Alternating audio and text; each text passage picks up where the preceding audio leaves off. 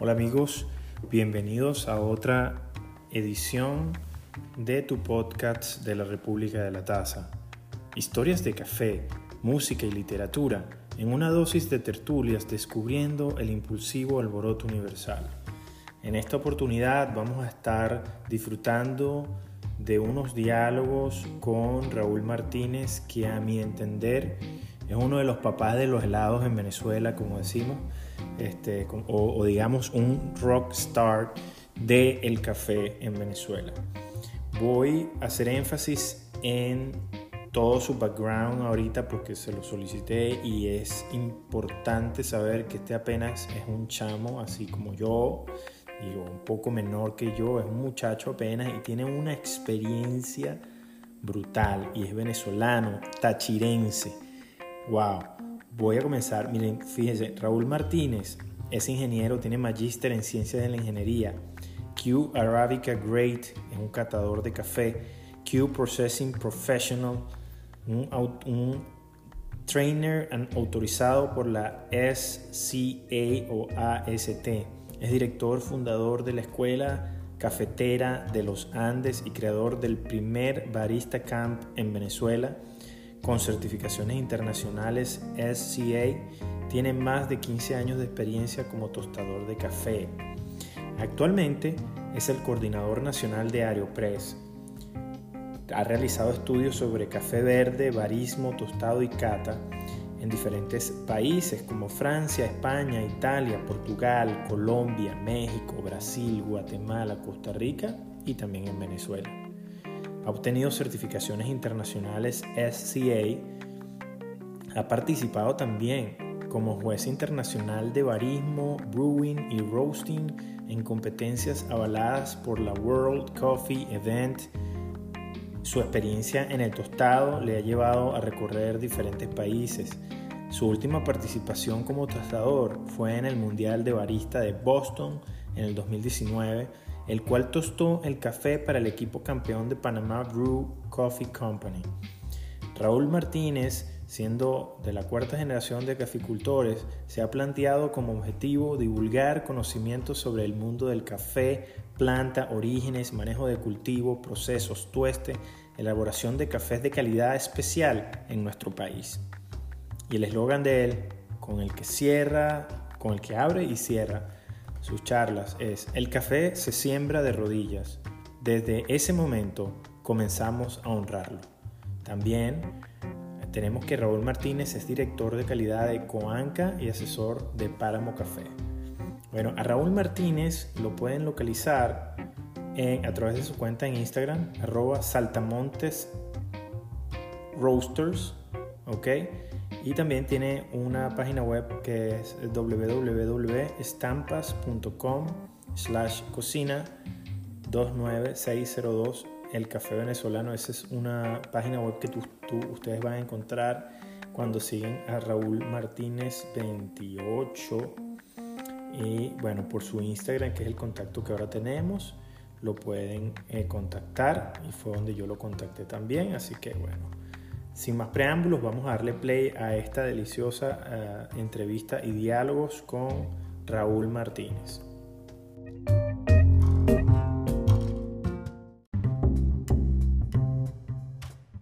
Raúl Martínez, bienvenido a la República de la Taza. ¿Cómo estás tú? Hola Eddie, ¿cómo estás? Muy bien, vale. Bienvenido a la República de la Taza, donde la intención es, bueno, a todos los ciudadanos de la República que están en torno a una taza eh, puedan escuchar, bueno, de los expertos y también de, de, los que no son expertos, de cómo les gusta disfrutar de una taza de café y para qué utilicen el café, etcétera, etcétera. Bueno, mira, Raúl, este, eres un invitado de lujo aquí en la República de la Taza, de verdad que hemos estado... Gracias semanas tras tu rastro, tras tu búsqueda allá en Caracas. Y bueno, este, tengo entendido que estás en Caracas, ¿no? Sí, yo estoy ahorita aquí en Caracas. Yo soy del Táchira. Estoy ahorita aquí en Caracas por cuestiones de los bueno, nuevos proyectos, este, afianzando pues los proyectos que ya iniciaron. Y bueno, sabes, todo esto que está pasando con lo de la pandemia y, y este problema, ¿no? Que que, nos ha llevado a, reinventarnos, Totalmente. sin embargo, yo pues trato de, mantener, o sea, yo soy mucho de creer, yo creo mucho de la, de la, en la educación presencial y creo mucho del, del, tocar, del tacto, o sea, estar todos los sentidos en plenitud, tanto en la educación como en el café, como en todo. Sí, yo he tratado de mantenerme, pues, no he tratado de cambiar nada, pero sí me he mantenido eh, un poquito eh, eh, activo, ¿no? a pesar de todos estos problemas. Excelente. Mira, Raúl, escúchame, quiero este, que hagas tú mismo una introducción a la gente que nos escucha. Yo sé que la gente que anda en torno al Specialty Coffee en Venezuela y en el mundo saben de tu nombre, saben quién es Raúl Martínez, pero quiero que nos hagas una introducción de ti, eh, qué haces, tu trayectoria, de dónde vienes. Ok, mira, eh, pues siempre me preguntan, yo creo que te lo comenté, ¿no? Que cómo inicié en el mundo, ¿no? Pero yo siempre les digo, yo nunca inicié, yo nací en el café. Yo soy cuarta, Raúl Martínez, cuarta generación de caficultores, ¿verdad? Viene de una familia de caficultores, este, eh, pues yo soy ingeniero civil, tengo un magíster en ciencia de la ingeniería de misión hidráulica. Eh, también soy uno de mis hobbies que después se convirtió en trabajo fue ser piloto. Y yo soy piloto comercial, trabajé en aerolíneas por un tiempo. Lo otro, pues lo del café. Eh, mi primer curso de café que yo hice lo hice en el año 1997. Se llamó Prácticas Agrícolas del Café. Y eh, eso me llevó a, entrar más, a conocer más lo que es el café a fondo, pero desde la finca, desde donde parte la calidad hacia transmitirlo a la taza. Después luego en el 2003 empecé a tostar, empecé a tostar, tuve la suerte, yo empecé a tostar en una tostadora Probat, una G22, y tostaba alrededor de 6.000 kilos mensuales, algo así ahí full, tostando todos los días. Sin embargo, en mis inicios, pues me faltaba mucha, mucha educación con respecto al tueste. Desde el 2003 hasta la fecha actual, yo sigo estudiando lo que es el tostado del café. Muy complicado. Esa es mi pasión, o sea, lo que es el tueste y la cata como tal. ¿no? Eso me llevó a seguir a estudiar lo que es la parte del barismo, a estudiar lo que es la parte del brew, a estudiar lo que es eh, todo lo que lleva o todo lo que conlleva el café, ¿no? O sea, Imagínate, una cadena. Estamos hablando de 17 años, Raúl. Eh, de todo este sí, ajá, de todo este sí, 17, años, que es lo que a mí, mira, yo a pesar de todo, yo no me, no me llamo ni me considero todavía un maestro tostador, o sea, maestro tostador es algo pues eh, de trayectoria, yo creo que un maestro tostador debería ser una persona que ya tú está ha tostado alrededor de 30 años, ¿no? Wow. Y, y sí, hay personas, es que lo que eh, yo empecé a dar clases eh, de café fue también aquí en Venezuela por cuestión de tanta mediocridad. O sea, a mí me conocen porque yo digo las cosas así sin filtro. Y en Venezuela pues reina la mediocridad. Oye, tú te, tú te, das la mano con mi esposa. Bueno, sí, entonces sí. No, es que cuando hay, cuando hay algo que está malo, hay, si hay algo que está malo, ¿verdad? Y uno tiene cómo comprobar que eso está malo, hay que decirlo. Porque si, no, si nos vamos a callar, ay, no. Y eso más bien se debería agradecer. Eso, yo agradezco, yo de verdad, yo siempre agradezco cuando yo termino un curso, yo necesito hacer un feedback. Total. Porque yo tengo que mejorar. O sea, si no, que está todo bien, no puede ser que esté todo bien. Hay algo que tengo que cambiar. Sí. siempre estoy cambiando. Todos mis cursos son muy diferentes porque siempre lo estoy cambiando y estoy en constante eh, evolución, ¿no? Tanto en el aprendizaje como eh, en mis cursos. Eso me llevó a que Raúl Martínez pues eh, siguiera estudiando lo que es catación, tueste, barismo, brewing. Este, yo soy actualmente eh, trainer de la SCAP, ¿no? autorizado por, la SCAP, Specialty Coffee Association, para dar clases de barismo, de roasting, de sensorial y de, mm, y de brewing de filtrado. Ok, Entonces, vamos a hacer un, un, pequeño paréntesis aquí rapidito. ¿Dónde la gente te puede ubicar, Raúl, para, para si quiere, y, y, quiénes, por ejemplo, si yo estoy aquí afuera en Estados Unidos o alguien está afuera en el mundo, ¿cómo podemos hacer para, para obtener esa certificación contigo? Rapidito. Mira, este, me pueden ubicar por Instagram, ¿verdad? Eh, que es Raúl Martínez 28, es la forma más directa de comunicarse. La otra es por medio del correo, que es Raúl Martínez Castro, arroba hotmail.com, ¿verdad? Y por esas dos vías me se comunican o sea, casi que inmediato conmigo, ¿no? Eh, lo, sí, por ahí. Y lo otro es que, pues, eh, por cuestiones país, una de, los, una de las certificaciones más, o sea, más asequible a las personas es Venezuela. O sea, una certificación Foundation aquí te puede costar máximo 200 dólares con respecto a otros países y ya incluyendo el certificado. Ya incluyendo el certificado. Y, y, te puedo, o sea, no, no es por, por alardear, pero yo te puedo garantizar, se garantiza una buena educación en Venezuela, hay buenos profesionales en las cuales yo por lo menos me esmero mucho en que cada curso dar mi 100% y siempre doy más de lo que envía el módulo. Totalmente. o sea, yo trato de, de, estar siempre, eh, eh, eh, siempre mm, al momento o, estar a lo que... Con el acompañamiento Sí, ¿no? Y, y, y, tener en los cursos o, en, la parte educativa, estar como a la vanguardia, ¿no? Estar siempre a lo que se está usando en, el, eh, eh, en estos días, porque si nos damos, nos damos cuenta, el, el expreso evolucionó, las bebidas con leche han evolucionado, todo. Hoy en día se estudian las leches. Mira, Raúl, una preguntita que me está haciendo aquí mi esposa. Aquí mientras estamos hablando, déjame decir que mi esposa me está haciendo unas panquecas espectaculares. Ah, genial. Mira, Raúl, mi esposa me está haciendo una pregunta. Si una persona está afuera y quiere estudiar contigo, ¿sí se puede? Sí, ahorita eh, la SCAP autorizó los módulos Foundation e Introducción al Café.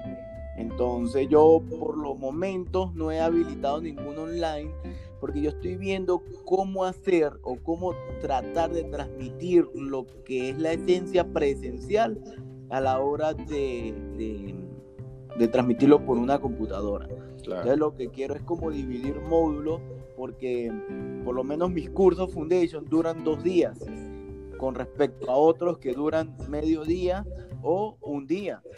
Los míos duran dos días porque yo trato de, enseñar un poco más y trato de colocar mucho más práctica. Entonces estoy tratando de ver cómo hago para transmitir todo eso. Si es, o sea, ese curso de dos días se nos puede convertir en por medio de, online cinco días, porque también hay que hay que ver, o sea, cinco horas en un computador cansa, ¿ves?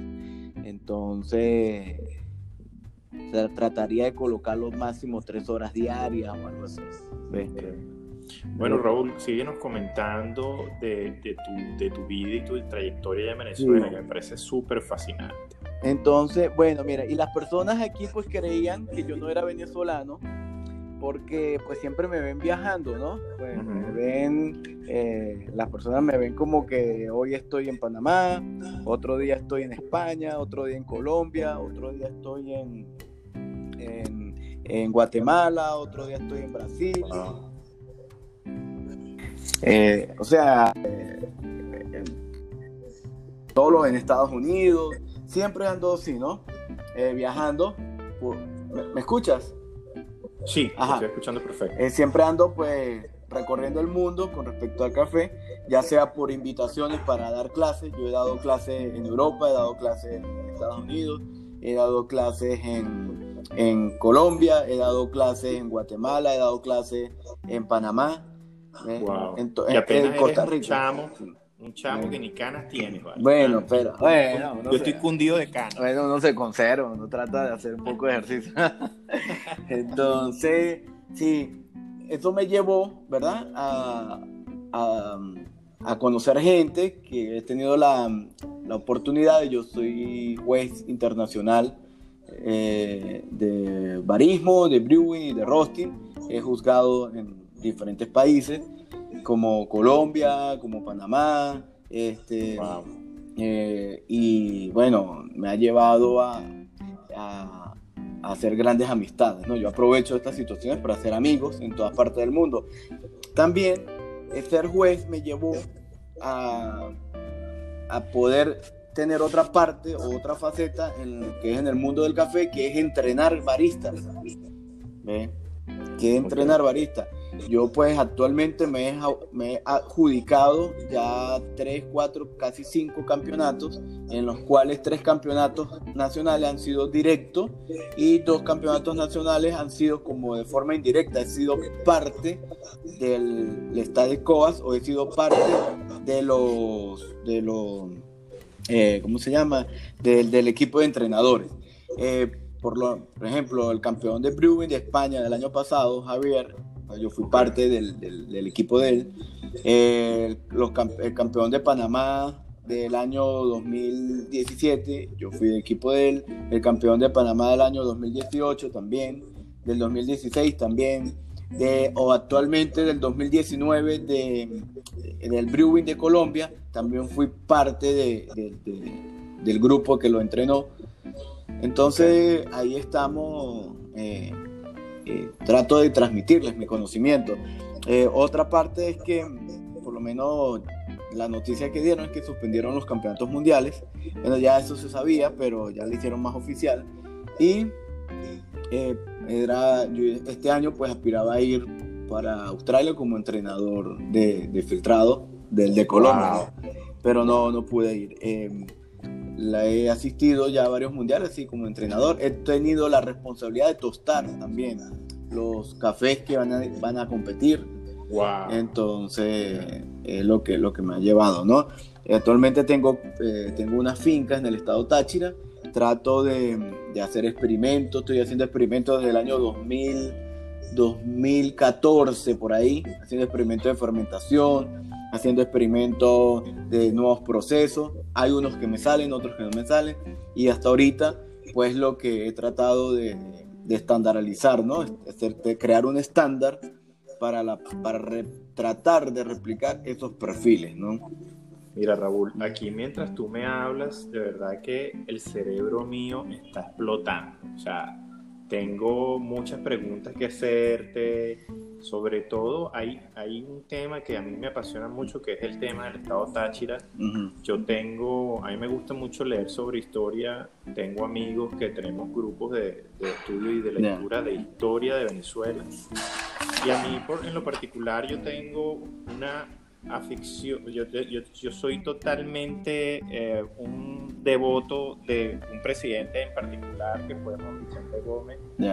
Este, yo considero que la historia lo ha tratado muy mal a él, este, pero para mí, para mí Juan Vicente Gómez y todo lo que representó las campañas militares después de Simón Bolívar y Páez en el Táchira representa eh, para mí el Táchira representa lo que es la venezolanidad moderna, porque fue gracias a esos presidentes que tuvimos que conservamos, conservamos nuestra identidad de Venezuela. Háblame un poco del Táchira, de su biografía y de las altitudes que tú tienes en tus granjas allá para el café y por qué el café en el Táchira es uno de los mejores cafés podríamos decir que del mundo. Sí, mira, el Táchira, bueno, el Táchira es mi tierra, eh, yo soy de Rubio, un pueblo maravilloso, que Rubio para mí, y no dicho por mí, para mí, pero afirmado por un amigo que es arquitecto, tiene una de las mejores iglesias de Latinoamérica, no, o de América. O sea, la iglesia de Rubio es espectacular, es increíble. Y bueno, mira, las fincas que nosotros tenemos las tenemos por el lado de, las Dantas y otras en Bramón, y manejamos diferentes alturas, como alrededor de 1200 metros, otra de 1400 y hay una que está casi pegada a Delicia que, que toca los 1700 metros de altura. Wow. ¿no? Sí, eso es lo máximo que se puede alcanzar por ahí, no, un poco más, eh, no creo, más arriba todavía, pero para allá no tenemos finca. Mi abuelo tenía una finca en Delicia, pero la vendió después y, y así pues fueron bajando más al pueblo de Delicia, pues bajando a Rubio, ¿no? Bueno, Rubio es un pueblito que marca historia. Rubio eh, llegó a tener la hacienda más grande de café eh, en su época, que se llamó Hacienda Bramón.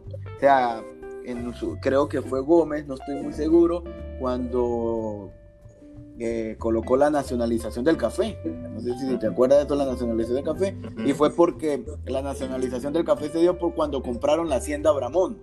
La hacienda Bramón era una hacienda eh, súper famosa que pertenecía a una transnacional, creo que norteamericana. Y José eh, Juan eh, Gómez la compra y ahí ese fue el día que se dice la nacionalización del café, cuando éramos un país eh, agrícola. Pero actualmente, pues Venezuela pasó a ser un país minero, ¿no? Es lo que tenemos que tener muy claro, siendo sus grandes raíces agrícolas, pues pasamos a ser un minero que hoy en día, pues como que ya estamos recuperando otra vez, pero recuperando las tierras, más no la denominación, ¿no? por ese lado. Por el otro lado, eh, pues Rubio, o sea, o el Táchira, por el Táchira es que Colombia tiene café.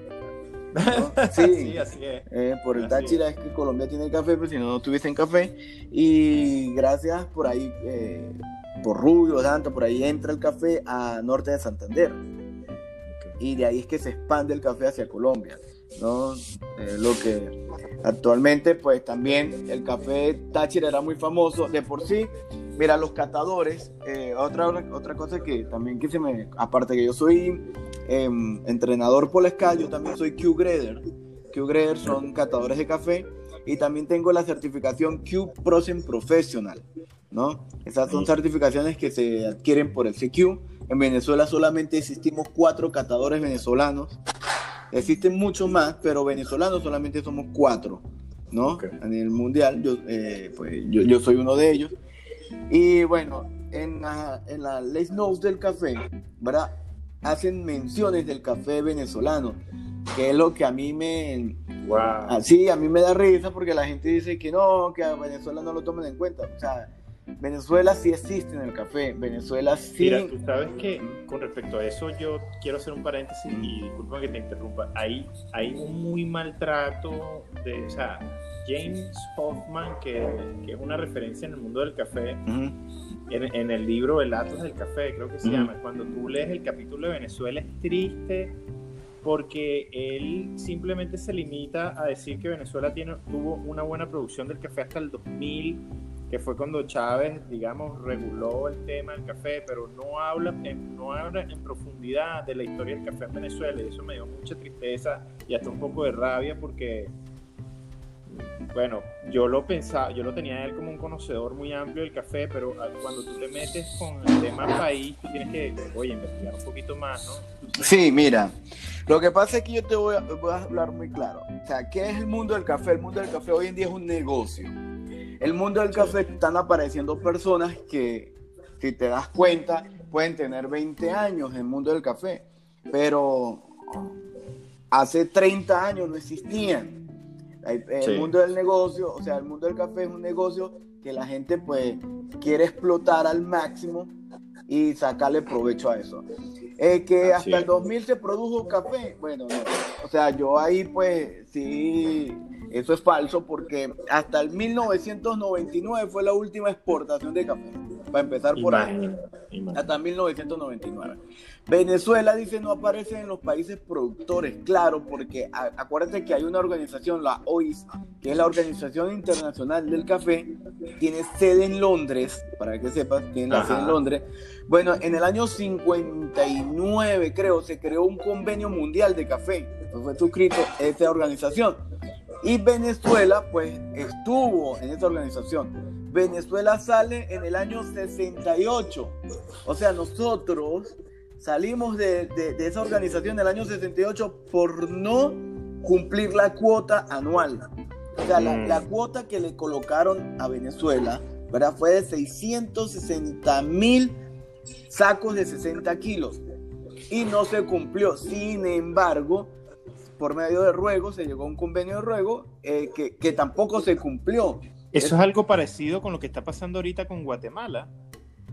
Probablemente, probablemente, pero hay que ver por qué no están cumpliendo. Por lo menos en este caso no se cumple, fue por el auge que hubo grandísimo del petróleo y, y, tampoco hubo un apoyo que se diga de parte de de instancias internacionales. O sea, hay que estar claro que la gente todo te lo echan a, la, culpa al, al, gobierno. o a la nación, digámoslo, al mismo venezolano, pero no fue así.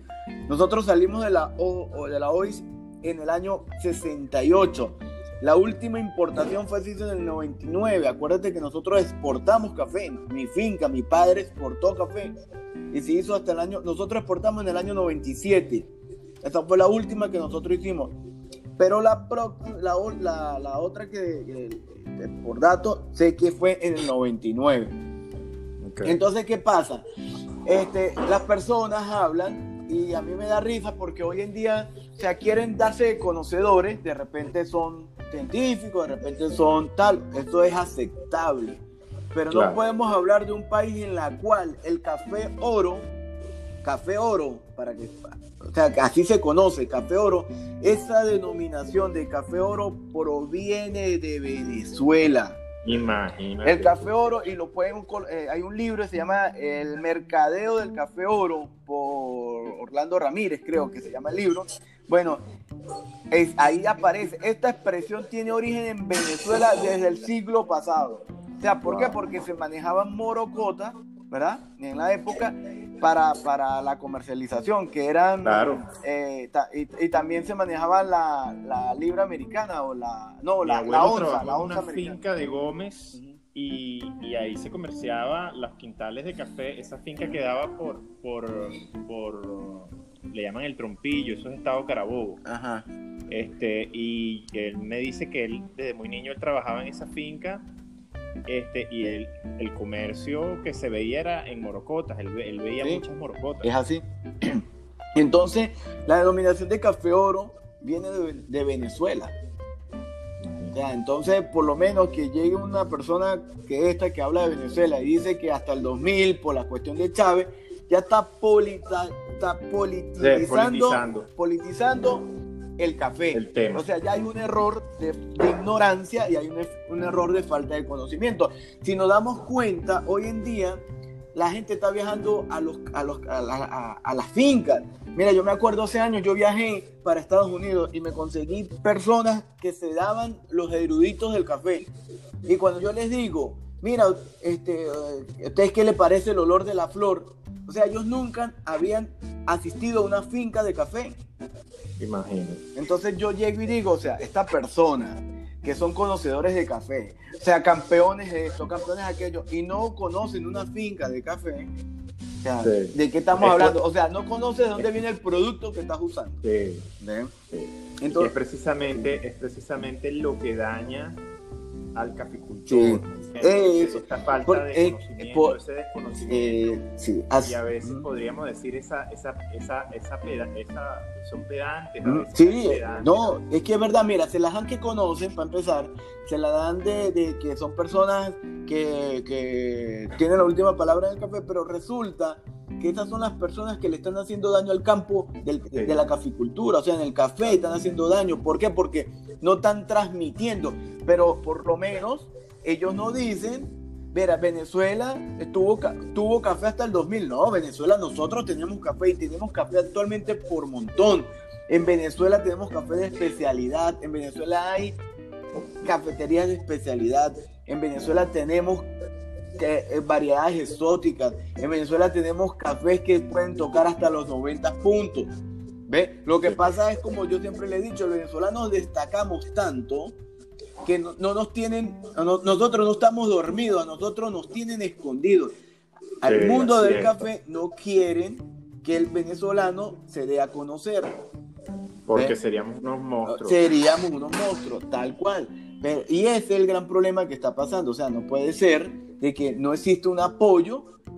O sea, las personas hablan, pero actualmente hay un, actualmente existe la, la o, hay la economía privada, o sea, como nosotros, nosotros todo, o sea, no, nosotros no, todo es por medio del trabajo y lo volvemos a invertir. Este, yo todo todos mis estudios sobre el café lo pagué y yo no tuve ninguna beca de ninguno de esos organismos yo pasé una vez una carta y me dijeron que no.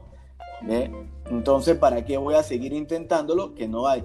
La otra, la otra, nosotros no tenemos campeonatos oficiales de la World Cup pero no tenemos porque el dineral es muy, o sea, es mucho dinero para el venezolano. Pero yo sé que si nosotros hacemos un campeonato de barismo, se puede ah, participar y yo sé que por medio de, de, ayuda de patrocinantes se puede conseguir el pasaje y la estadía, todos los viáticos para el competidor nos pueda representar en un mundial. Pero, pero no, o sea, no nos dan la oportunidad, o sea, no nos dan la oportunidad de poder realizar un campeonato. ¿no? actualmente hay un campeonato que se llama Aeroexpress, el único campeonato oficial. Cuando yo digo oficial, es un campeonato en el cual se realiza un nacional y tiene la oportunidad el campeón de ir a representar a Venezuela en un mundial, que es el campeonato de Aeroexpress. Este año no van a ser mundiales, pero sí se va a hacer nacional en Venezuela. O sea, te, lo, estoy diciendo aquí, es primera vez que, lo, lo, estoy diciendo porque nadie lo sabe, pero sí se va a hacer un nacional este, yo soy el coordinador nacional de Aeroexpress. ¿sí? Las, las, competencias oficiales en Venezuela de Aeroexpress las tengo que autorizar yo. Oye, eh, aprovechando que tocas el, tema de Aeroexpress, yo no he tenido la oportunidad de tener esa prensa. Este, coméntanos un poquito de esa técnica. ¿Qué, qué, qué, qué, cuerpo le da el café? mira, mira, es como todas las cafeteras. O sea, lo que pasa es que tenemos, hay un concepto errado lo que es una cafetera y para qué fue. O sea, la cafetera, eh, por lo menos el Aeroexpress fue creado para hacer una bebida rápida y tratar de, de impulsar la fuerza de un expreso fuerte, de un, de un expreso largo o tal. No se va a conseguir un expreso porque no se generan los nueve bares, pero sí una bebida fuerte que esa fue la, la esa era la, por la cual fue creada, ¿no? En cuestión de un minuto y medio tú podías crear un café y listo por, para agilizar la preparación y todo, ¿no? En ese caso. Pero hoy en día las competencias se han, te han llevado a evolucionar que con el Aeropress, ¿verdad? Tú con el Aeropress puedes agarrar y sea, crear bebidas sutiles, delicadas.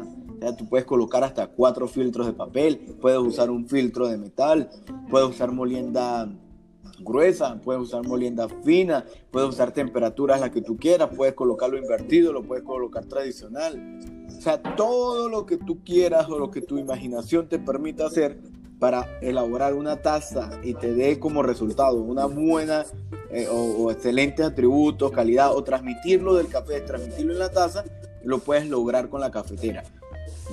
Entonces, ¿qué es lo que pasa cuando hablamos? A, mí me da risa cuando las personas dicen, no, voy a hacer una queme. ¿Me escuchas?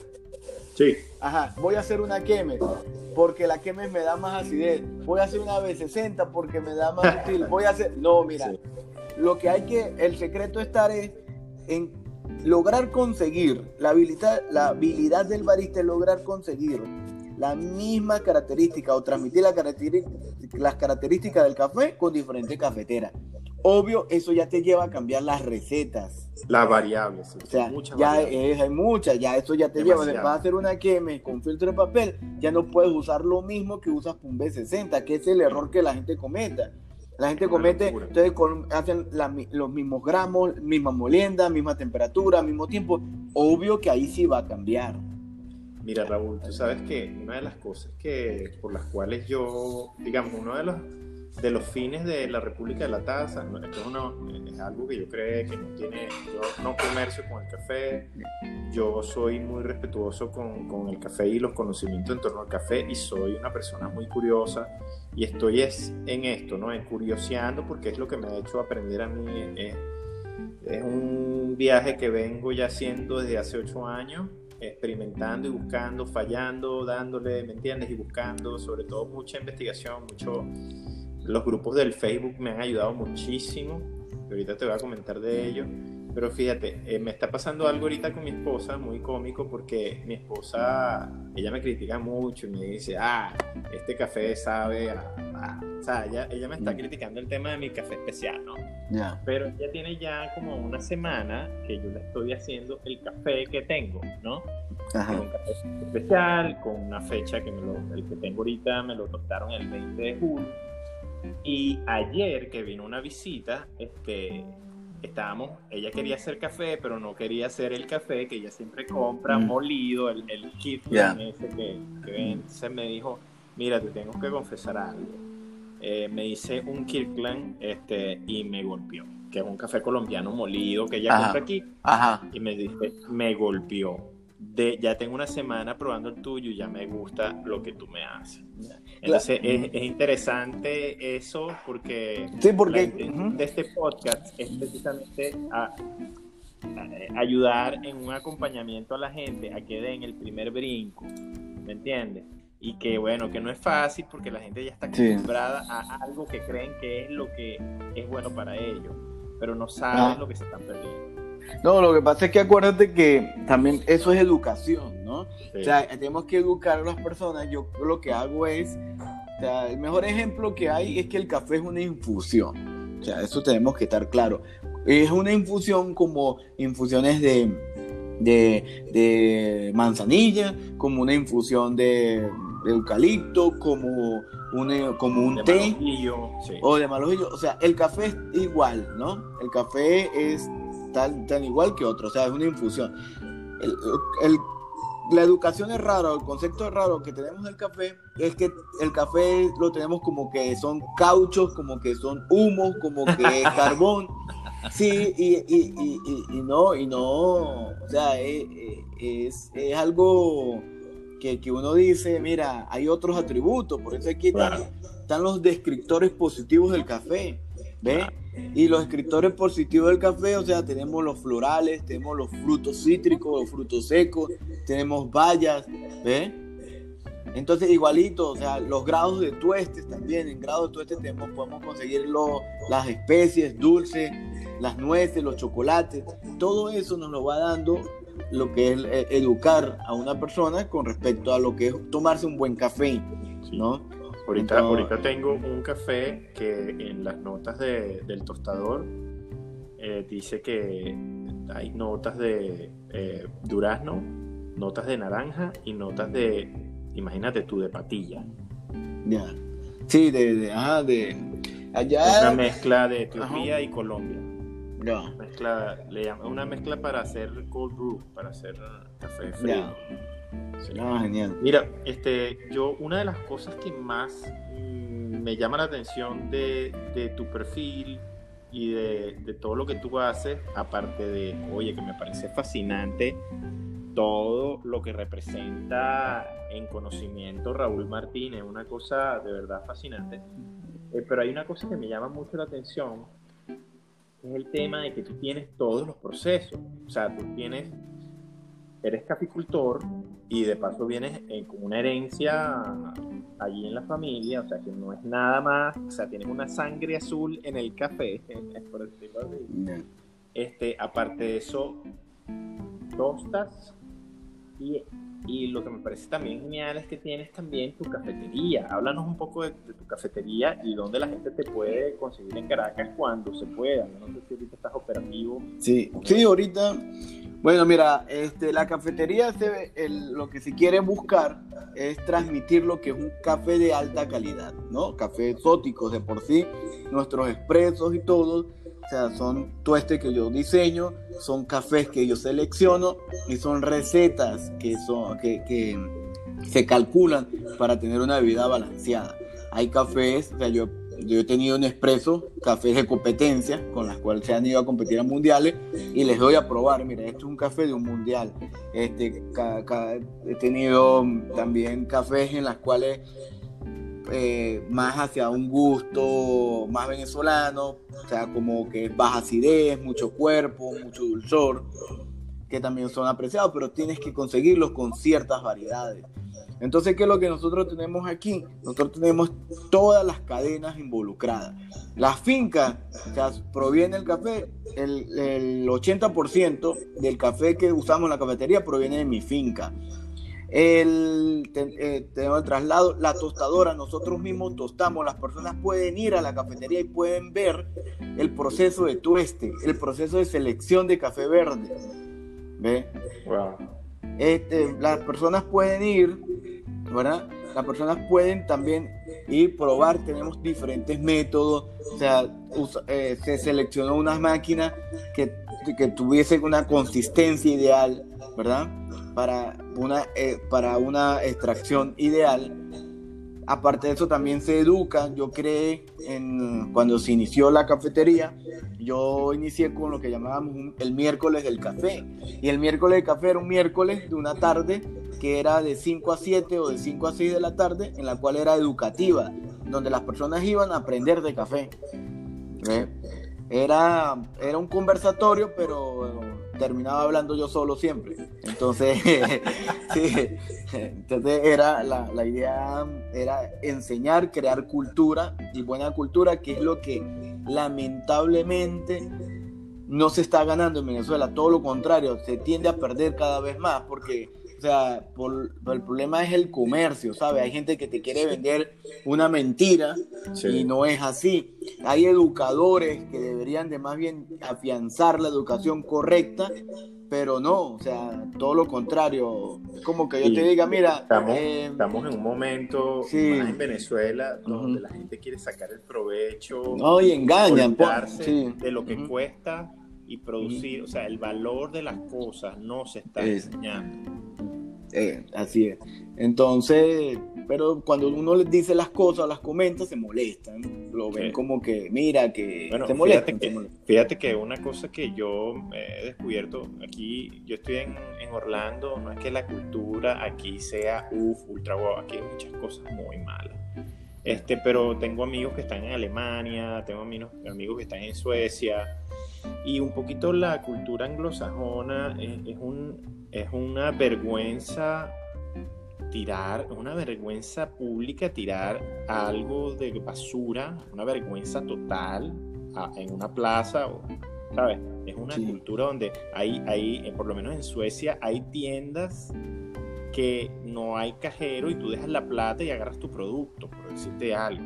Entonces, donde se valora el producto donde se valora el proceso y donde se valora el trabajo como tal. Ah, más, más que algo que tú puedas producir sin mayor esfuerzo, ¿entiendes? O sea, por eso es que, mira, yo te digo, una de las cosas, hablando de, esa diferencia cultural, tú, ves la diferencia en la Pavoni y en la Olimpia Cremina, por decirte algo. Tú dices, bueno, es lo mismo. No, no es lo mismo. Bueno, pero es la misma idea. No, no es la misma idea. O sea, tú cuando ves la calidad de la Olimpia Cremina, ojo, yo soy un amante de la Pavoni. Este, yo tengo una, una porque no me puedo comprar una Olimpia Cremina. Es lo que a mí me gusta. Pero la Olimpia Cremina es un culto al trabajo, ¿me entiendes? Y un culto a la calidad. Elaborar un, una máquina, era es elaborar un expreso a la antigua. No, y que eso está en la cultura de la gente. La, gente valora mucho más en esas culturas el valor de lo manual, el valor del proceso, ¿verdad? Que el comercio. ¿Me entiendes?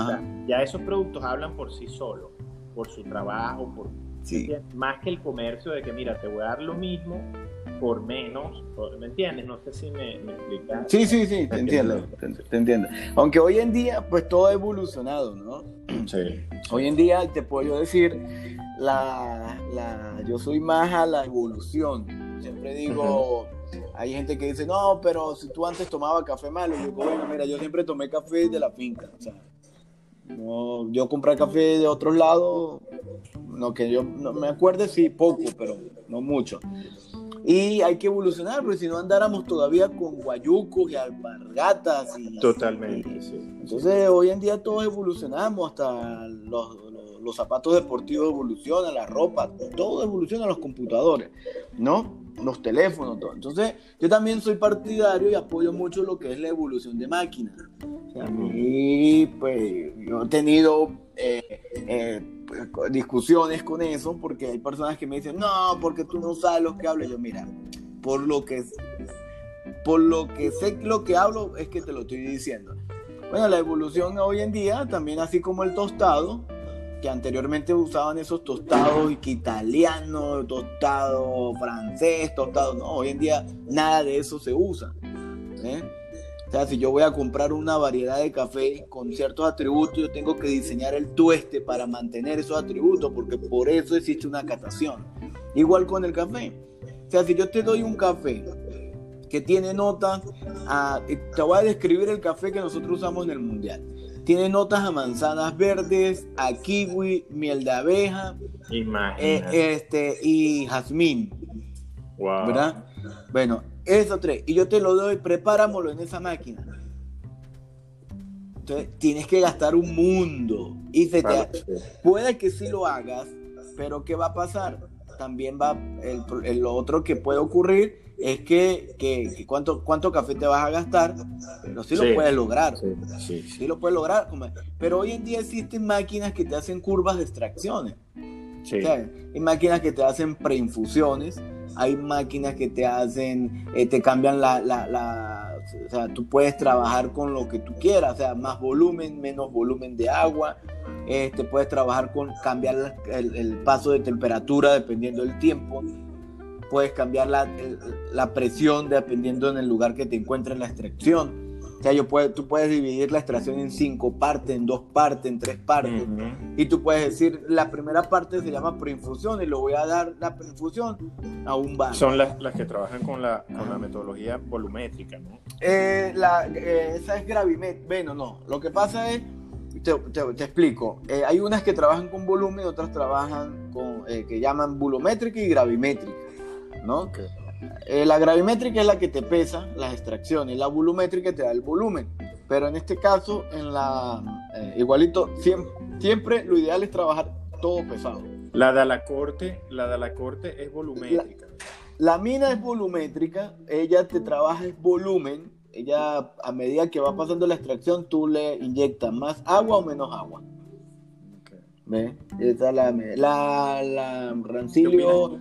¿Qué opinas tú de, la de la corte, eh, Mina, de, esa de la corte?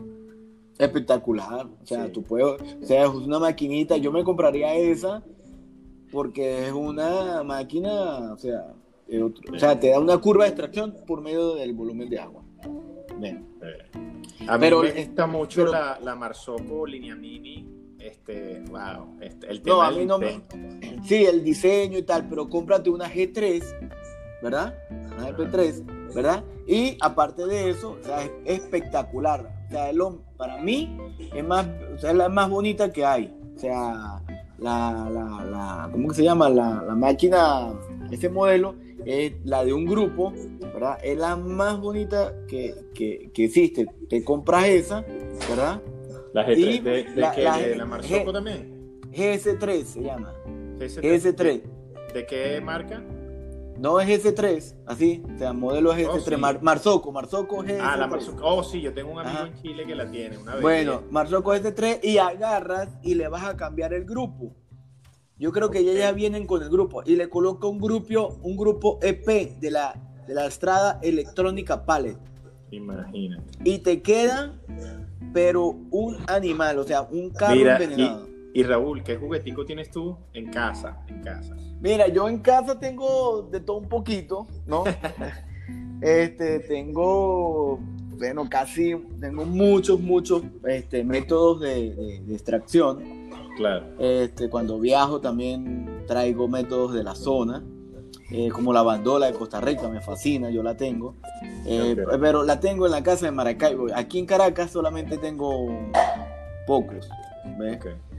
Pero sí, yo tengo mi máquina de expreso también. Tenía, este, tengo ganas de comprarme otra. A ver si me compro. Eh, mi, em, esposa, mi esposa me dio un ultimátum. Me dijo si yo me compraba otro juguetico, me iba a pedir el divorcio. Ya. Sí, mira, a veces uno se compra muchos juguetes, ¿sabes? Y termina con el tiempo no usándolos. Sí. Eh, por lo menos yo tengo varios molinos eléctricos, manuales. De por sí yo pues todo lo hago en mi molino manual, el comandante. Ah, ¿te gusta el comandante? Uf, me lo mejor. O sea, yo te digo, a mí...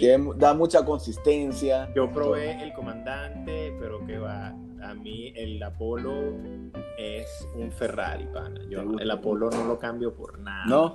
No, es una belleza. Aparte que es una belleza, este Arthur, Arthur, ya, Arthur Yang, que es, como uno de mis tíos mayores, que es el que lo produce en Taiwán, mm. eh, él te da una asesoría y el trato de parte de ellos hacia, hacia uno, o sea, te tratan como cuando uno está aprendiendo a caminar. Ah, Entonces, este, tienen mucho, o sea, de verdad el rendimiento del Apolo es brutal y la sensación del agarre es brutal. Yo, yo probé el comandante y sí, o sea, un tremendo molino. Pero, wow, lo que te da esa sensación es como un Ferrari, pana, digo yo. Ya, ya. Sí, yo, yo, sí, yo lo, yo lo vi en una feria, el Apolo lo vi en una feria, pero no lo, no, no, no, no lo usé como tal, ¿no? Ok, pues, no, es, es buenísimo, es buenísimo. Mira, este, háblanos un poquito más de la cafetería. Bueno, entonces la, la cafetería, bueno, ahí también se imparte educación, este, vendemos café, tenemos un café que es un café de especialidad. ¿Y en qué parte estás? ¿En, en, el Rosal, está diagonal al Teatro de Chacao. Ok. En el, en el centro Galipán. En el centro Galipán. Entonces, el, ¿qué pasa con la, en la cafetería? Ahí vendemos café de especialidad.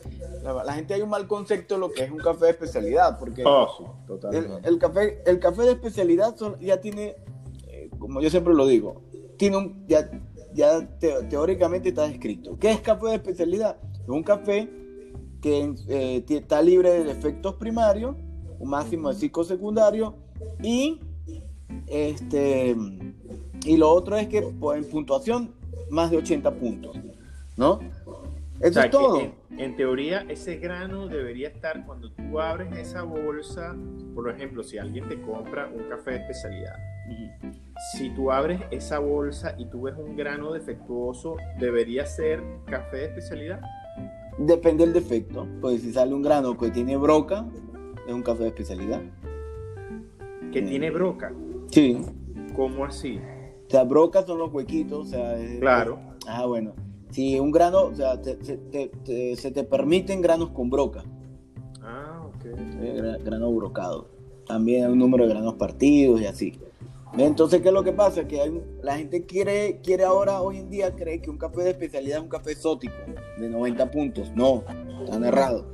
O sea, tú pruebas un café de 81 puntos y tú lo pruebas y tú puedes decir, ah, este es un café normal.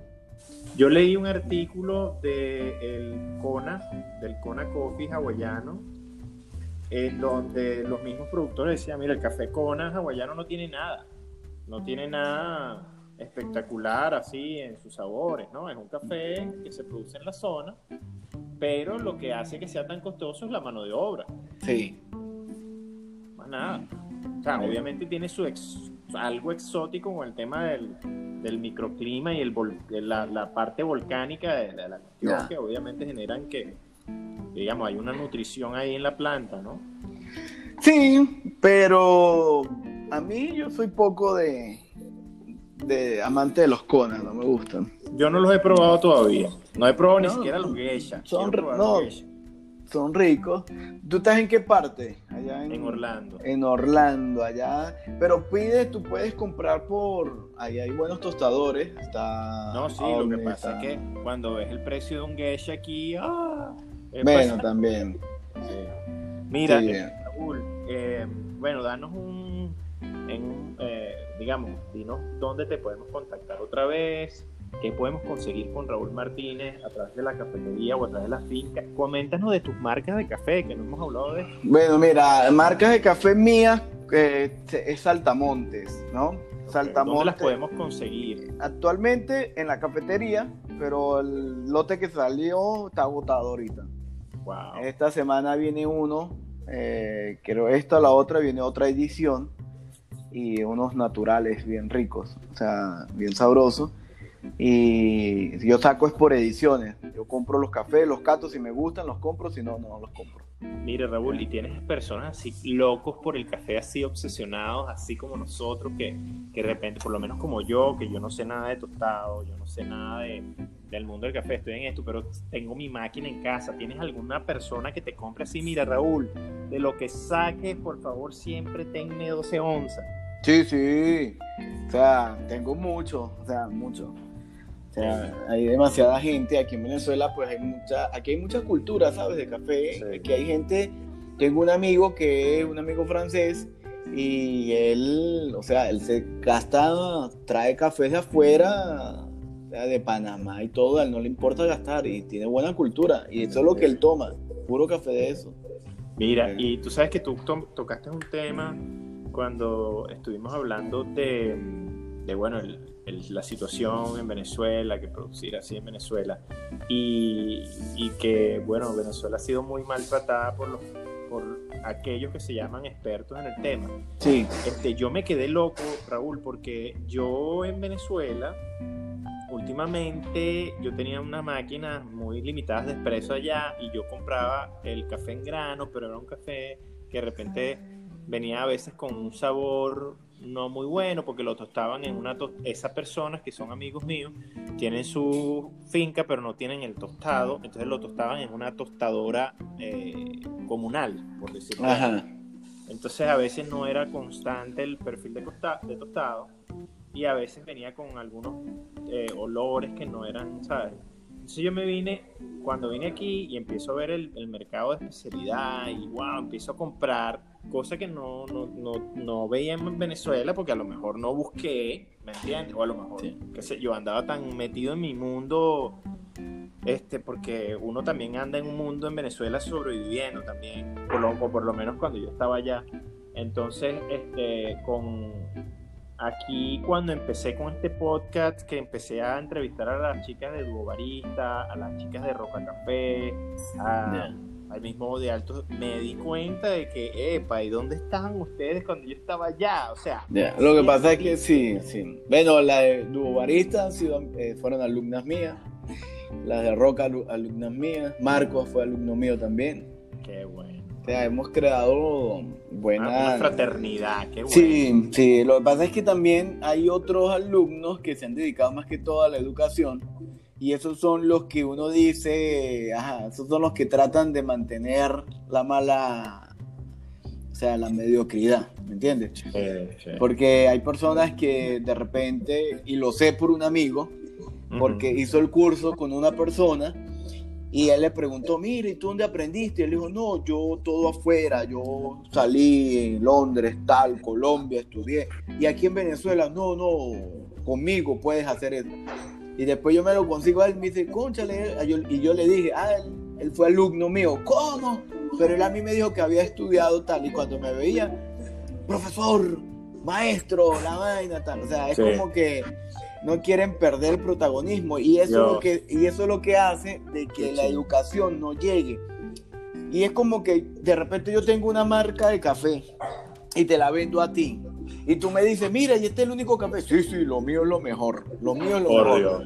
Pero resulta que, que yo sé que existen otros cafés superiores al mío, pero yo no te lo voy a decir, porque corro el riesgo de que me dejes de comprar. Así piensa el venezolano, para que sepa. Sí, lamentándolo mucho así. Mira, este, te comento algo que me está pasando ahorita que bueno, si quieren pasearse por ahí, hay unos grupos en Facebook que son espectaculares. Aquí se han creado, bueno, los de los dueños de la Pavoni o Pavoni Machine Owners eh, y uno que se llama Anarchy Coffee.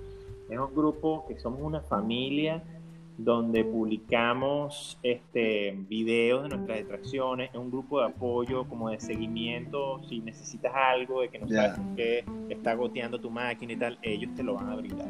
Las personas, hay un administrador del grupo que está en Italia, que se llama Claudio Santoro, que tiene un conocimiento brutal, y está una persona que está en Minneapolis, que se llama Bruce, que tiene un apellido griego muy loco, pero es lo que yo siento que es como una fraternidad, y todos ellos lo que hacen es ayudarse entre ellos, y hay un tostan y recomiendan tostados para otros. Mira, pruébate este, si estás buscando esto o estás por allá para que no te salga tan caro. Es una comunidad, es una familia que se ayuda. Y es algo que a mí me ha sorprendido tanto porque son como padres cuando enseñan a caminar a sus hijos. te agarran tu mano, te cuidan. Es una cosa brutal. Sí, porque hay profesionalismo en ese caso. Y cuando, acuérdate que cuando uno, pues uno sabe lo que, uno sabe dónde está parado, uno sabe con quién está tratando, no hay problema. El problema está es cuando tú te involucras con muchas personas que, que o sea, son carajitos o son, falta de, le falta madurar más ¿no? Y entender lo que es el ciclo de vida, ¿no? De que tenemos que vivir una preparación para poder llegar a, a otro nivel. No, y que también, también a eso se le suma algo peligroso, Raúl. Fíjate que la gente ahora, con esta onda del café, te quieren vender un mm. modelo de negocio como que si fuera bon. Ajá. ¿No entiendes? O sea, te dicen, mira, vamos a, yo te voy a dar esto eh, con, y tú vas a toda una cadena, detrás de eso una cadena de distribución, venta y comercialización del café y ya va, espérate, y el conocimiento. Y dónde está eh, todo el curso de barismo y tal, para abrir una cafetería o el curso para tostar, ¿dónde está eso? No, bueno, es un negocio tranquilo. Oye, eso no... Ah, no, y hay personas que y de verdad que cuando te escucho a ti, porque yo soy una persona que me gustaría meterme en el mundo del café, pero hay que ser un poco humilde y hay que respetar sobre todo el tema del conocimiento y la gente que anda detrás de esto, impulsando una cultura más allá de un negocio. Sí. No, y aquí el problema también está de lo de. Bueno, yo empecé a dar clases, yo antes no daba clases de café, y eso fue como alrededor del 2013, por ahí. Yo estoy en Maracaibo y justamente estoy con un primo y entramos a una cafetería. Nosotros, venga, vamos a probar aquí el café, ¿qué tal? Y me llamó la atención porque era la primera vez que yo veía en el 2012 en Venezuela, eh, en cafetería, un B60. Y yo llego a la cafetería y yo les dije, ah, mira, por favor, este, ¿me puedes dar un método de eso? Eh, ya por ahí el barista empezó, esto es un B60, ¿no? O sea, yo, conchale, bueno, nos sentamos, la vaina, el tipo nos los trajo y bueno, cuando yo lo probé, era un café amargo, astringente, o sea, áspero, un café a caucho, a humo, o sea, aparte que el café era de mala calidad. Y yo me voy y yo veo la tolva y era un café, o sea, negro, quemado, aceitoso. Dios mío. Entonces yo llego y le pregunto al muchacho, le digo, mira, este, ¿qué café están usando? Y me dice, estamos usando un café de especialidad de Boconó.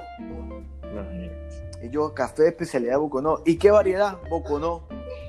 O sea, él, lo único que sabía que era un café de especialidad de Boconó. Ahí fue, eso fue lo que le enseñaron. Entonces yo, o sea, pero eso no es claro, yo no me puse a discutir con él, pero yo decía, no, no puede ser así, o sea, ¿qué café, qué variedad, verdad? Ajá, el origen viene de Boconó, pero la variedad de café que es, para no ir más allá, la finca, el productor, beneficio, no, o sea, yo no le iba a quedar a preguntas, pero solamente le pregunté eso y me respondió eso y ya, y listo. Y le pregunté, ¿cuál fue el café que usaste para el, para el, para el B60. Y me dijo, este, o sea, el de la torba que estaba usando para expreso.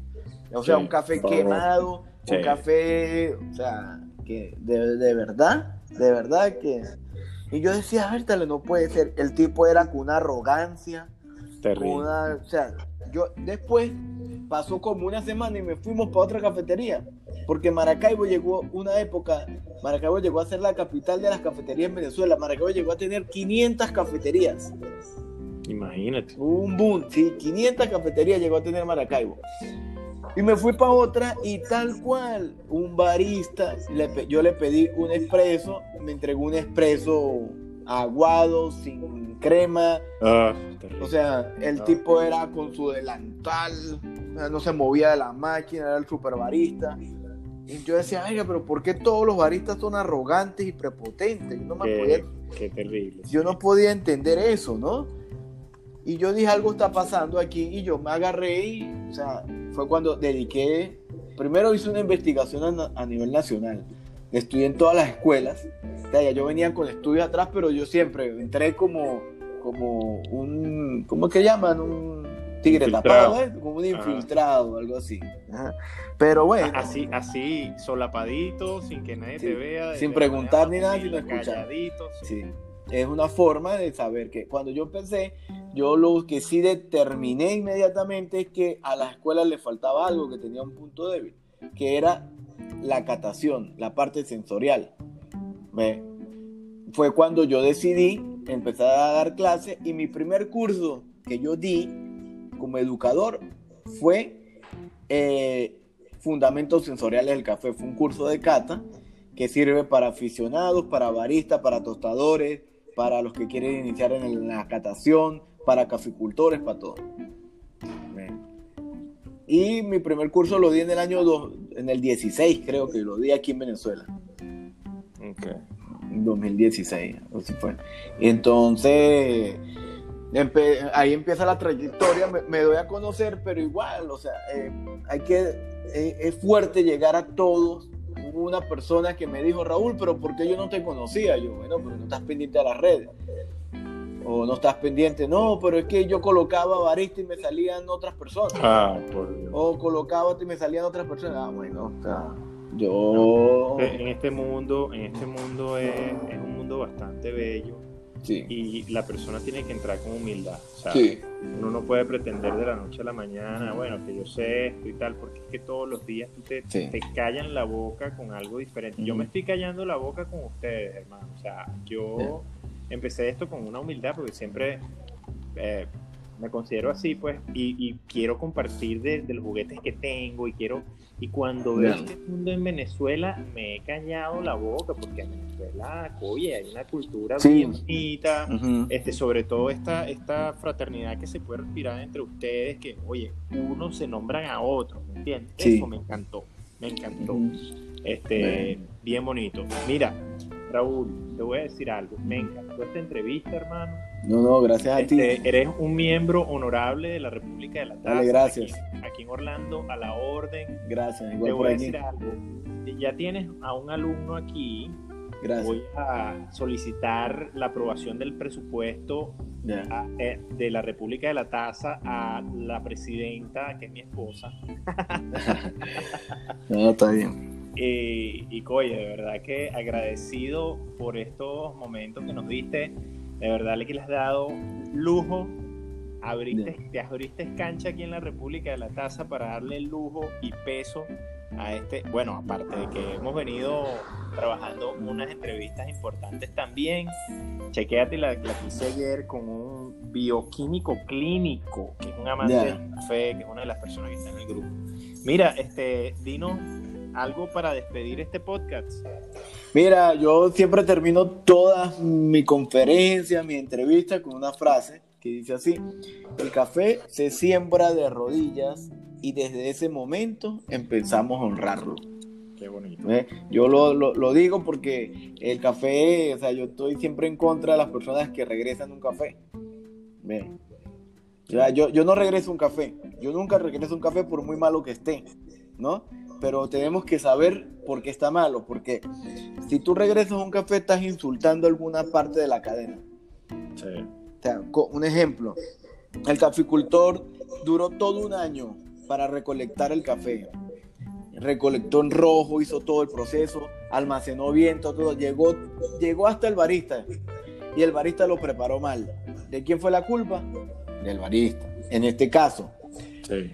Nos vamos más atrás ahora. El el caficultor hizo todo perfecto, tal, y llegó al tostador. El tostador lo quemó. Y ese café lo, lo lleva el barista. El barista ha estudiado, se ha preparado, o sea, un, eh, un barista profesional. Y el barista lucha, lucha por dar lo mejor de ese grano, pero no sale un buen café. ¿Dónde está el problema? En el tostado. O la distribución. Sí. Ajá, eh, entonces, y así sucesivamente.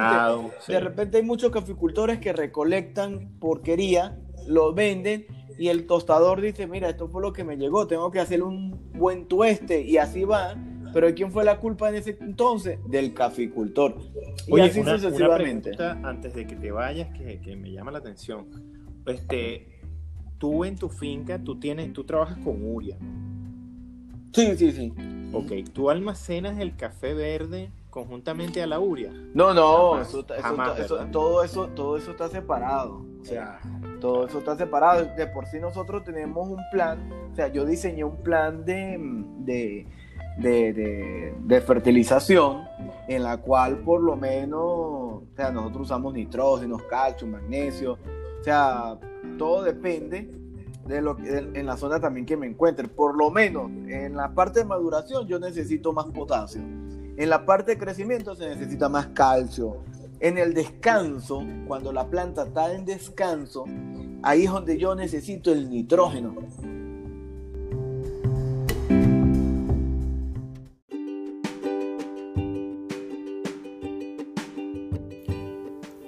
Bueno amigos, espero que hayan disfrutado este episodio con Raúl Martínez y tengo que ser muy eh, honesto con ustedes.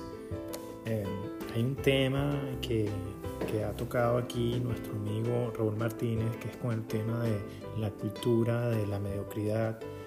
Solamente en Venezuela, hay, hay otros países, otras culturas también la demuestran, porque es que en el ambiente hay un tema de concurso, hay un tema de comercio, que es que se quiere vender al café como que si fuera un producto de abón, se quiere vender al café como que si fuera un, producto de belleza, en donde te quieren montar una estructura comercial muy conveniente para el comercio, pero muy poco conveniente para las familias de los cafecultores eh, que están detrás de todo esto, que son los más perjudicados y los menos beneficiados de toda esta cultura del café, que es lo que nosotros más bien pretendemos rescatar y pretendemos, pretendemos resaltar con la gratitud con la que se debe tomar una, casa una taza de café. En lo particular, a mí me cuesta mucho, por, por, ejemplo, ahora sentarme en una cafetería a disfrutar un café, porque ya como me hago mi buen café en casa, digamos, ya no es lo mismo, pero fíjense lo que dice nuestro amigo Raúl, que ninguna taza de café debe ser eh, despreciada. Entonces, de verdad, muy agradecido con, con esta eh, entrevista. Yo en lo particular me eché un baño de humildad porque es que el conocimiento que tiene Raúl Martínez eh, en torno al tema del café y todos nuestros entrevistados de toda esta semana ha sido un conocimiento muy, muy brutal. Y entonces, bueno, eso hace que uno, si está un poquito elevado, que cree que sabe, bueno, te eches un bañito de humildad, así se evapore al rato. Pero este, sí, totalmente humilde con el tema del café. Seguimos avanzando en este podcast para hacer de la cultura del café eso que buscamos, que es que podamos agradecer por ese delicioso café, esa deliciosa copa, eh, taza que nos tomemos, agradecer y saber de dónde viene. De verdad encantado con la entrevista y bueno, ya le dije a Raúl Martínez que tiene un alumno más. Eh, estamos muy emocionados. Mientras hacía el podcast, mi esposa eh, escuchaba y también resultó muy interesada. Amigos, eh, es bien interesante todo este mundo y de verdad que estoy muy apasionado con el tema y sí me gustaría poder formarme como seguir estudiando. Entonces, bueno, recordemos que Raúl Martínez lo pueden seguir por sus redes sociales, arroba Saltamontes Roasters, arroba Raúl Martínez 28, está en Caracas, tiene su cafetería. Pueden contactarlo por allí. También tiene una página web que es www.estampas.com, creo. Eh, entonces, bueno, eh, cualquier contacto que hagan con él, eh, puede ser a través de redes sociales. En el, al final de la entrevista nosotros tuvimos un percance por cuestiones de tiempo este, y por cuestiones también de fallas en la comunicación. Bueno, se quedó ahí en el aire, pero ya eh, como Raúl Martínez es un miembro también honorable de esta República de la Taza, quedamos en generar el segundo capítulo de otros capítulos más. So, ya lo tenemos por acá. De verdad que es un placer y bueno, espero que lo hayan disfrutado. Y recuerden como siempre mi invitación a ustedes a que disfruten de una buena taza de café en casa. Si estás en Venezuela y necesitas algunos insumos, bueno, ya hemos dado material, están las chicas de Duo Barista, está también la gente de Roca Café, Altos de Monte Claro y está también ahora Raúl Martínez con Saltamonte. Entonces, mira, no hay excusas. Aquí están todos los juguetes, ¿ok? Y bueno, si quieren compartir algún tipo de material audiovisual, mira, lo pueden hacer a través de mis redes sociales, arroba la República de la Taza, por Instagram, por Facebook también el grupo de Facebook y mi Facebook personal, Eddie Márquez. Y recuérdense también que hay un podcast por ahí, un uh, blogspot. Entonces, miren, bienvenidos cualquier iniciativa, si tienes un producto, si te gusta también la colada, no eres profesional, pero te gusta el café y tienes unas técnicas ancestrales adquiridas o simplemente una colada con un video gracioso o cómico, por favor, bienvenidos. Esta es, una democracia en la República de la Taza. Si le echas azúcar, si no le echas azúcar, si le echas leche, si no le echas leche. Bienvenido sea Ve, muéstrenme todas esas detracciones, empiecen a mandarme videos, materiales, fotografías, lo que sea, y aquí lo hacemos suyo. Esto es para ustedes. Bueno, espero que hayan disfrutado este episodio y que viva la República. Bye.